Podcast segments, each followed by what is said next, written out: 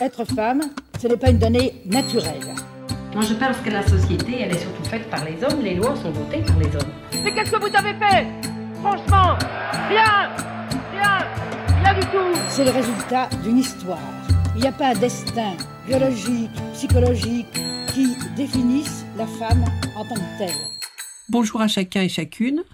Je suis Jocelyne Adrien Meptoul et je vous remercie d'être au rendez-vous du podcast Femmes engagées, produit et réalisé par Femmes du Monde et réciproquement, l'organisme basé à Paris qui s'intéresse aux droits des femmes à l'international et donne la parole à des femmes engagées aux quatre coins de notre planète. Partout dans le monde, les droits des femmes sont en recul, au même rythme que régressent les démocraties au profit de dictatures et autres autocraties, politiques ou religieuses. Aujourd'hui, près de la moitié des États du globe sont tenus par des régimes autoritaires. Les droits humains y sont bafoués et, en premier lieu, les droits fondamentaux des femmes et des filles, comme aller à l'école, se faire soigner, disposer de son corps et de sa liberté de penser, vivre tout simplement. Le podcast Femmes engagées existe pour donner la parole à ces femmes courageuses, ces femmes debout, qui s'engagent pour une cause, que ce soit pour les droits humains, l'environnement, l'égalité entre les femmes et les hommes ou les minorités vulnérables. Et ce, quel que soit le contexte du pays d'où elles viennent et les risques qu'elles prennent. Le podcast Femmes engagées existe pour leur donner la voix en toute liberté. Elles vont d'abord nous raconter leur parcours professionnel, militant et personnel. Et ensuite, pour finir sur une note plus légère, elles répondront à un petit questionnaire de Proust revisité par Femmes du Monde et réciproquement. Aujourd'hui, notre femme engagée est la Congolaise Tatiana Moukaniri. Bonjour, chère Tatiana. Bonjour. Tatiana, vous êtes militante congolaise, survivante du viol comme arme de guerre et aujourd'hui la coordinatrice du mouvement national des survivantes de violences sexuelles de la République démocratique du Congo, qu'on appelle Congo-Kinshasa.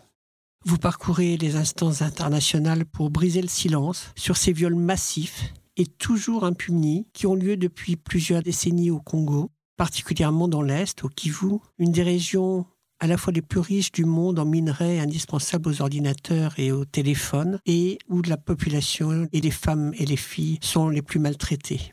Avec le soutien du docteur Denis Mukwege et de Nadia Mourad, les deux prix Nobel de la paix au niveau mondial, vous demandez justice, c'est-à-dire la fin de l'impunité des violeurs et des tortionnaires, de ces milliers et milliers de femmes et de filles qui sont non seulement victimes de violences terribles, mais pour la plupart rejetées par leur communauté pour avoir été violées. Vous avez écrit récemment Au-delà de nos larmes, un témoignage poignant sur ce qui se passe. Vous allez nous en parler tout à l'heure. Tatiana, c'est à vous. Merci pour l'invitation. Je pense que c'est mieux de parler avec mon cœur et de dire ce que je pense réellement de, de toutes ces questions. En fait, en me présentant, je suis Tatiana, comme vous l'aviez dit. Je suis aujourd'hui activiste et je travaille dans la lutte contre les violences sexuelles liées au conflit, mais aussi dans la maltraitance des femmes dans mon pays et de par le monde. Je pensais faire ces, ces travails-là.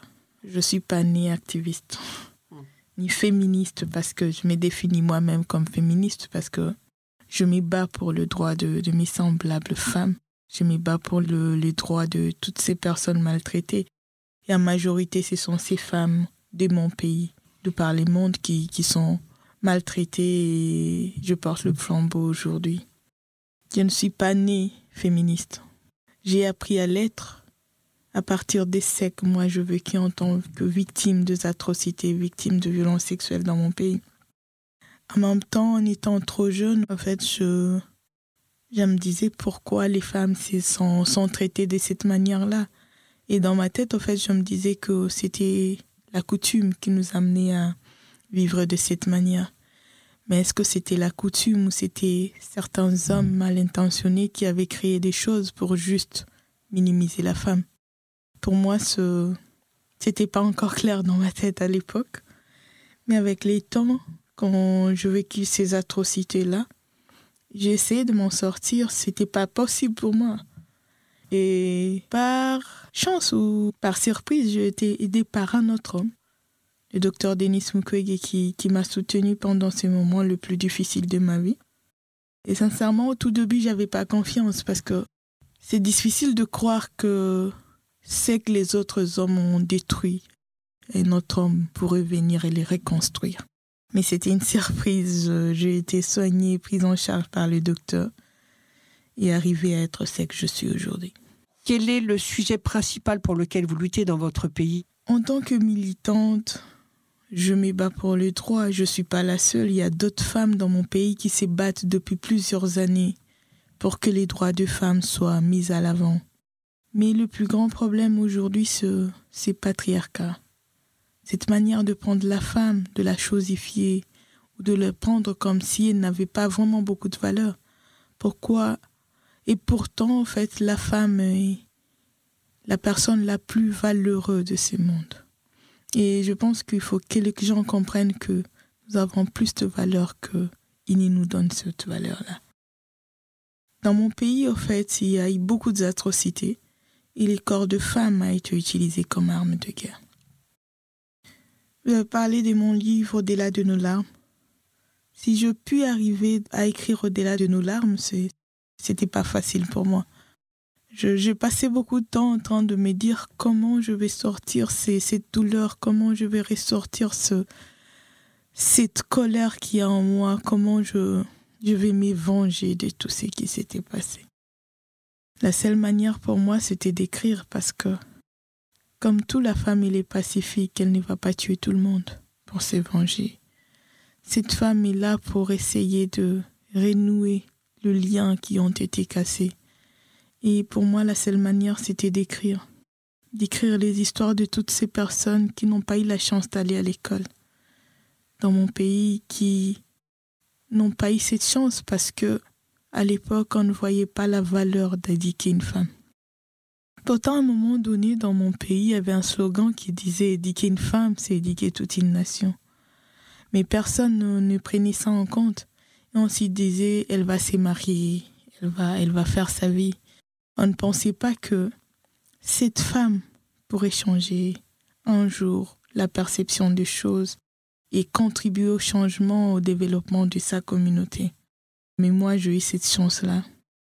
En 2017, quand je commençais à travailler avec d'autres survivantes, on créa le réseau national des survivants de violences sexuelles dans mon pays. C'était pas facile parce que des personnes arrivent à te dénigrer.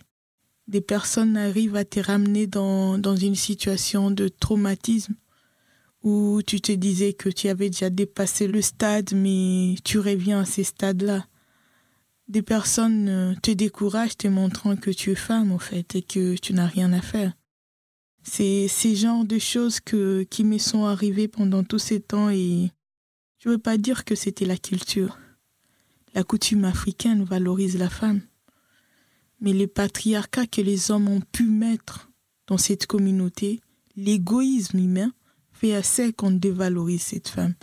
Et c'est ça le devoir de toutes les femmes, c'est ça notre devoir en tant que victimes des atrocités en RDC, d'amener ces survivantes à ne plus se victimiser, mais à porter les flambeaux pour que leurs droits soient reconnus. Nous nous battons au quotidien pour que cela arrive et je me suis engagée, non plus pour moi, parce que j'ai beaucoup perdu, j'ai perdu 15 ans de ma vie en train de me battre pour beaucoup de choses, pour qu'un jour mon honneur soit mis de l'avant, mais aujourd'hui je me bats pour que l'histoire reconnaisse, pour que l'on reconnaisse que la femme s'est battue, la femme de mon pays s'est battue pour que les choses changent. Je me bats aujourd'hui pour les futures générations, pour que mes enfants à la fin comprennent que peu importe ce qui m'est arrivé, je, je puis me battre et je puis essayer de changer les choses. Merci beaucoup Tatiana pour euh, ce témoignage. Je pense que vous pourriez peut-être nous développer un petit peu ce que vous faites aujourd'hui. Vous parcourez un peu le monde, j'ai envie de dire, pour, euh, comme je le disais tout à l'heure, faire connaître la situation des Congolaises, des Congolais, mais des Congolaises en particulier, qui, nous en parlions tout à l'heure, euh, ça fait 30 ans que le, corps des femmes est, utilisé comme arme de guerre et qu'elles sont martyrisées, on peut le dire. Vous avez une force et un courage qui défie euh, vraiment parfois à l'entendement compte tenu de quand on sait ce que vous avez vécu. Mais comment faites-vous? Où allez-vous? Que demandez-vous par rapport à tout ce plaidoyer que vous faites dans les instances internationales? En fait, nous faisons beaucoup de choses, mais le début a commencé par nous accepter nous-mêmes, nous pardonner nous-mêmes, parce que c'était très important. Il n'y a pas moyen d'aller parler de son histoire si nous-mêmes on ne l'accepte pas. Et beaucoup de choses dans, à l'époque nous amenaient à ne pas comprendre notre situation. La stigmatisation, le fait de nous rejeter, le fait de nous trouver coupables, pourtant c'était pas de notre faute. Et c'est ce moment que nous avons fait le réseau des servantes pour amener les servantes d'abord à briser le silence et à accepter leur situation. Bien sûr que nous voulons accepter notre situation, mais comment faire la paix avec soi-même quand on n'arrive pas à obtenir justice? C'est ce qui fait que nous sommes partis aux Nations Unies. Nous sommes passés dans des examens périodiques universels à Genève. Nous sommes partis rencontrer plusieurs personnalités des présidents, de ministres, des reines, de ducs et de duchesses pour que notre situation soit connue. Il faut que les gens connaissent. Au fait, il y en a qui connaissent mais qui font semblant mais il faut les aborder pour qu'à la fin, ils ne puissent pas trouver une cause pour dire on ne savait pas. Le monde sait ce qui se passe au Congo. Le monde sait que il y a eu des enfants de 0 à 8 ans qui ont été violés avec extrême violence dans mon pays. Il y a de ces enfants qui se sont fait violer et qui on a introduit des objets tranchants dans leur vagin. Il y a de ces femmes qui ont été violées à qui on a versé des acides dans, dans leurs appareils génitaux. Le monde sait. Mais qu'est-ce que le monde fait? On laisse souffrir à notre triste sort, au détriment de nos corps, au détriment de nos liens familiaux, au détriment de notre tissu social, pour s'enrichir, au fait. Et ça, c'est le plus grand problème du Congolais. Vivre avec ces minéraux, avec tout ce qu'il y a comme or, coltan, cobalt. C'est compliqué que on nous dit qu'il y a du cobalt dans ces pays, il y a de l'or. Mais nos enfants n'y vont jamais à l'école. Nos enfants sont en train de mourir dans des carrés miniers pour extraire de l'or, pour extraire du coltan. Et après, ces mêmes armes qui sont construites par ces coltans nous reviennent et ces balles nous tuent tout le jour. Nous ne mourrons pas tout le jour de la guerre de balles, mais nous mourrons tout le jour de ces atrocités des violences sexuelles. Certains meurent de la faim. Pourtant, nous vivons dans un pays, disons un pays riche. C'est ce qui nous amène à parler, à briser ces silences, à amener des personnes à comprendre, à amener des personnes à regarder derrière, parce qu'il y en a qui regardent devant sans vouloir regarder derrière. Et en même temps, rappeler à toutes ces personnes que, des fois, ils pensent que la guerre est si loin d'eux, que ça ne pourra jamais les atteindre au fur et à mesure, on laisse que cette guerre plus évoluer. Nous avons de jeunes d'Afrique qui viennent se réfugier en Europe parce que il n'y a pas la paix en Afrique. Vous avez des enfants? Oui, j'ai adopté trois enfants. Vous avez adopté trois enfants Oui. Quel âge ont-ils? La, la plus petite a 8 ans aujourd'hui, Karine. Le garçon, Enoch, il a 11 ans et la plus grande a 15 ans, Erwin. Ce sont des enfants magnifiques. Je n'en doute pas.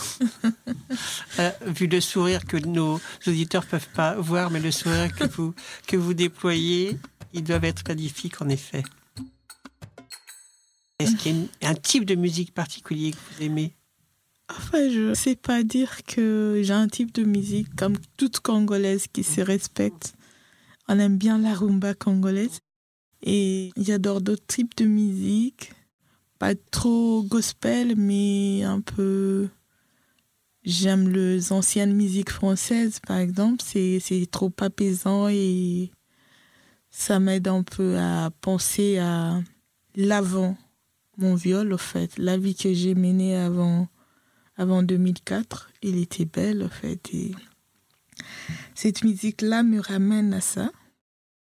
Et après, j'adore un tas de musiques. J'ai appris à aimer le zouk parce que c'est un peu plus chaleureux. Je mélange le tout. C'est formidable. Et en tout cas, c'est une vraie leçon, non seulement de courage, mais de vie que vous nous donnez parce que, effectivement, avec à la fois ce que vous avez vécu vous-même et ce que vous portez comme mission de faire entendre la voix de toutes ces femmes euh, réduites au silence et martyrisées, vous puisez euh, une énergie vitale en vous-même. euh, En fait, je pense que cette énergie ne sort pas de moi, en fait. Cette énergie sort de toutes ces femmes qui arrivent à me donner leur confiance.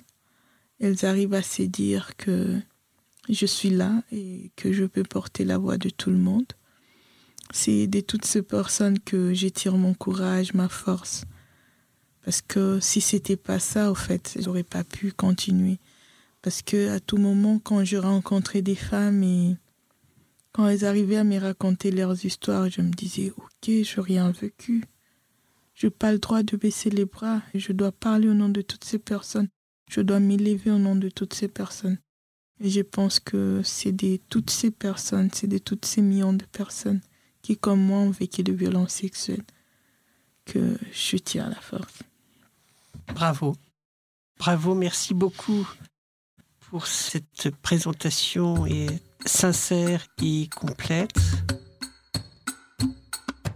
Comme je vous l'ai proposé, nous allons compléter votre portrait avec les réponses que vous allez apporter au célèbre questionnaire de Proust. Quelque chose de plus léger euh, que la lourde mission que vous avez. Est-ce que vous êtes prête? Ok, je suis prête, je pense. Bien. Quel est le principal trait de votre caractère? Je dirais la sociabilité. La qualité que vous préférez chez un homme? Je sais pas trop la qualité chez un homme, mais je pense la sincérité. Et la qualité que vous préférez chez une femme? La force. Ce que vous appréciez le plus chez vos amis, vos proches?